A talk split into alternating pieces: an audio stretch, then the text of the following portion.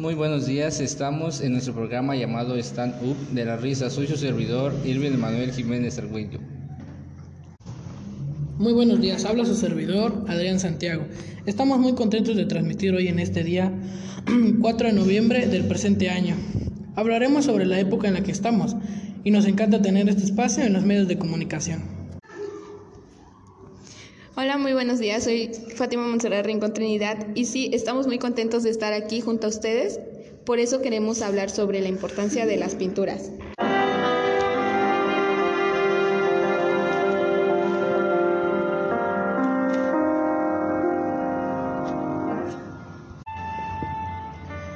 ¿Quieres estar con nosotros? Acompáñanos. En primer lugar hablaremos sobre la pintura, sus características y más. Claro, aparte que tendremos dos invitados que saben demasiado sobre este tema. Así es, pero ¿qué tan importante es la pintura hoy en día? La pintura realista tendría en común la filosofía positivista, su interés por la observación meticulosa. Para saber más sobre el tema de la pintura, tenemos a nuestros invitados. Antes de presentarlos, vamos con un comercial. Las bebidas Cruz una de las mejores con tres sabores son naranja, manzana y limón. Las bebidas Crush. Una de las mejores con tres sabores son naranja, manzana y limón. Lo pueden encontrar en la tienda Barrotes, frutas recién cultivadas. Los, los, bolígrafos, los más esenciales y buenos, los pueden encontrar en cualquier establecimiento una mejor manera de escribir, prácticos y fáciles de utilizar.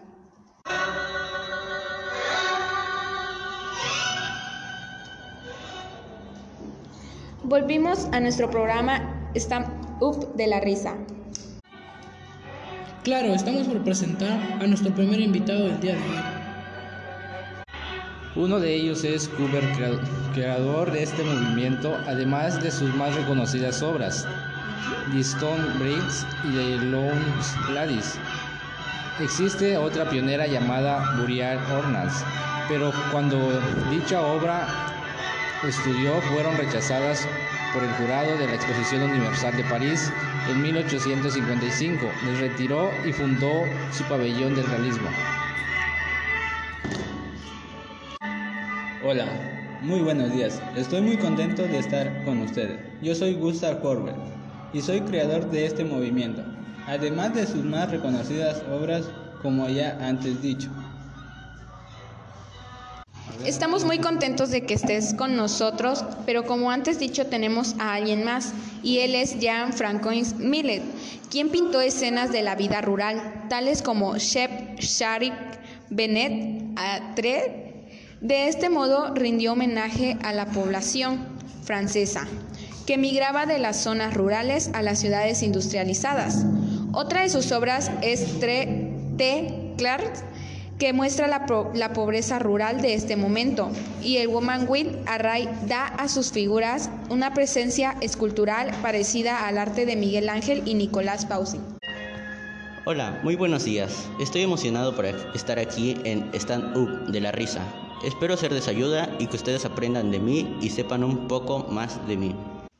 Pues iniciamos con las preguntas. Ya sabemos un poco sobre ustedes, pero nos gustaría saber más a fondo, por más a fondo. Por ejemplo, ¿cuántos años llevan en el tema de la pintura? Inicié en 1838 y terminé en 1877. Llevo casi 40 años. Yo inicié en 1853 y terminé en 1866. Llevo casi 20 años de trabajo. Ok, en breve regresamos. Les venimos promocionando uno de los mejores abonos para cultivar y utilizar para sus flores. Muy buenos y a un buen precio que les encantará.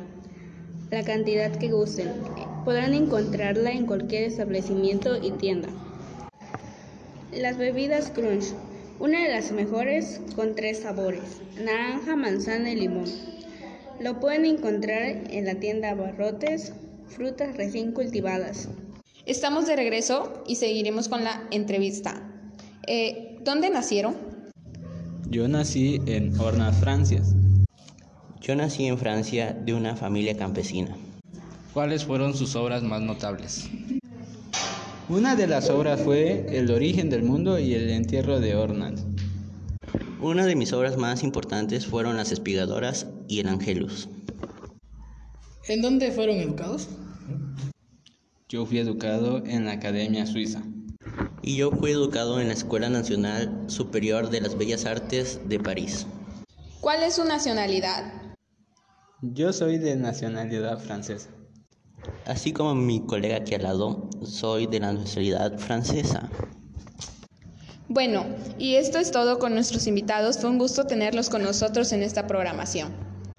Muchas gracias por la invitación. De igual manera les agradezco la invitación. Nos vemos luego. Hasta, la próxima.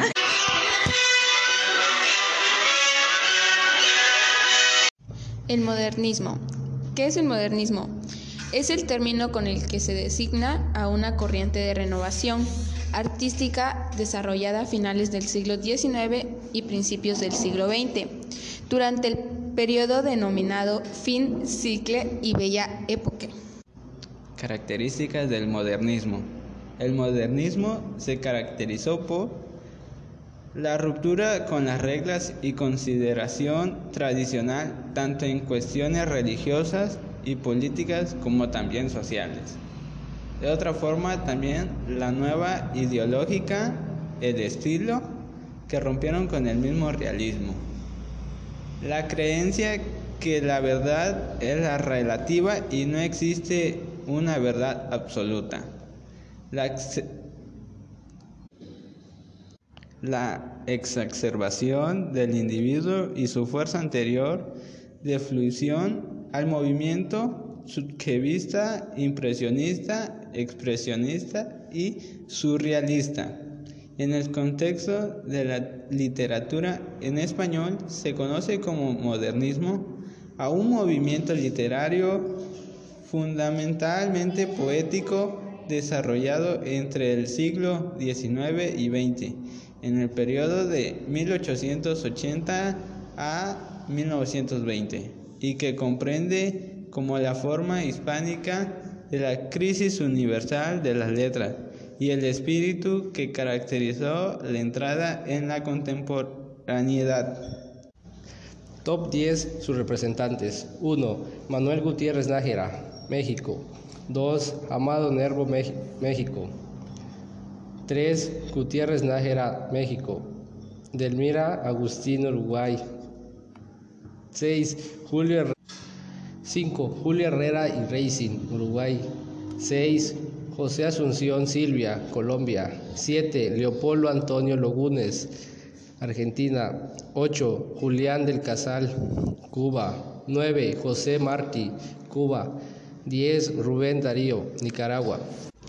A continuación, el cuadro comparativo de las tres corrientes artísticas, romanticismo, realismo, modernismo 1. Romanticismo.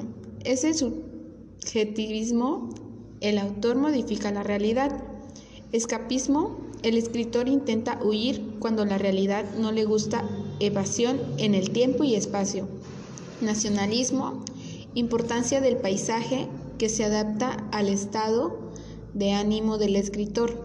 Gusto por, la, por lo sobrenatural. Opciones de las normas, el que se opone es un héroe. 2. El objetivismo. El autor observa la realidad. El escritor se enfrenta con la realidad, especie verdadero y concretos y conflictos contemporáneos. Costumbrismo. Pintura de costumbres y caracteres. Importancia del paisaje urbano. Hay más variedad de tipos sociales. Gusto por lo cotidiano. El que se opone es inadaptado a lo social. 3. El modernismo. Retorno a temas mitológicos y a la antigüedad grecolatina. Atribución de significados subjetivos a la realidad circundante. Se usan nuevas estrofas de versos decasílabos, dodecasílabos y alejandrinos. Elevado de gran refinamiento con proliferación de cultismo y figuras retóricas. Se exalta el hedonismo doctrina que el placer como fin supremo de la vida y placer de los sentidos lleva a crear escenarios lejanos o pertenecientes al pasado. A continuación, veremos el análisis de cada obra literaria de las tres corrientes artísticas. Primero, romanticismo. Cantaes gallegos de Rosalía de Castro, poetista y novelista española que escribió en gallego y castellano. Todas sus obras. Su obra, Los Cantares Gallegos, es entendida como la primera gran obra de la literatura gallega contemporánea, junto con Gustavo Adolfo Becker. Es prácticamente precursora de poesía contemporánea española. Además de permanecer al movimiento romántico, también se le conoce por formar parte del resurtimiento gallego, una etapa cultural que supuso para Galicia la rehabilitación de la lengua gallega. 2. Rimas y leyendas de Gustavo Adolfo Becker, poeta y, narrador español, perteneciente al movimiento romántico tardío que alcanzó la fama sobre todo después de su muerte. Su obra Rimas y leyendas es un conjunto de poemas y relatos reunidos de gran importancia para la, literatura hispana. 3. Los Miserables de Víctor Hugo. Otras de las grandes obras del romanticismo literario es Los Miserables, dramaturgo, poeta y novelista francés considerado uno de los grandes exponentes del movimiento romántico. Estuvo siempre muy ligado y comprometido con la historia política de su país, dado mucho reflejo en sus obras a las clases más pobres, a las realidades no tan agradables de Francia y París. Stendhal, de su obra Rojo y Negro, de 1830. Rojo y Negro, originalmente Lawrence Nor Chorin du 19 Circle y más tarde Lawrence Ed Nor Shorky de 1830. Es una novela de Stendhal de 1783 a 1842, publicada a mediados de noviembre de 1831. La trama se desarrolla en la Francia de fines del año de 1820 y se articula en torno a las ambiciones de un joven para levantarse sobre la pobreza de su nacimiento. El título del libro podría iludir a los colores de los uniformes del ejército rojo y de los sacerdotes negros. 2. Balzac, La piel de Zapa, de 1831. La piel de Zapa, en el original en francés, de Paul de Charlie. Es una novela de 1831. Balzac, La piel de Zapa, 1831. La piel de Zapa, en el original en francés La peau de Charlene, es una novela de 1831 del escritor y dramaturgo francés Honoré de Balzac, en 1799 a 1850. Ambientada en París a comienzos del siglo XIX, la obra cuenta la historia de un joven que recibe un pedazo de piel o cuero mágico que satisface cada uno de sus deseos. Sin embargo, por cada deseo concedido, la piel se encoge y se consume una porción de su energía vital.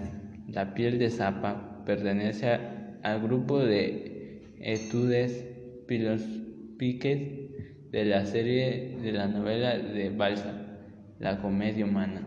Antes de terminar el libro, Balzac publicó una serie de artículos y fragmentos de la obra en varios diarios de, de París, con el fin de crear expectativa y entusiasmos en los lectores.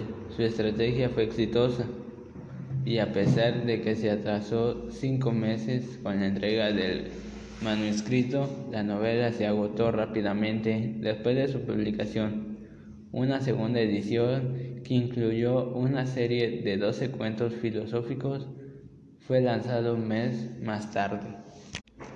Flaubert, Madame Bovary, 1857. Publicó por entrega de Raoul de París desde el 1 de octubre de 1856 hasta el 15 de diciembre del mismo año.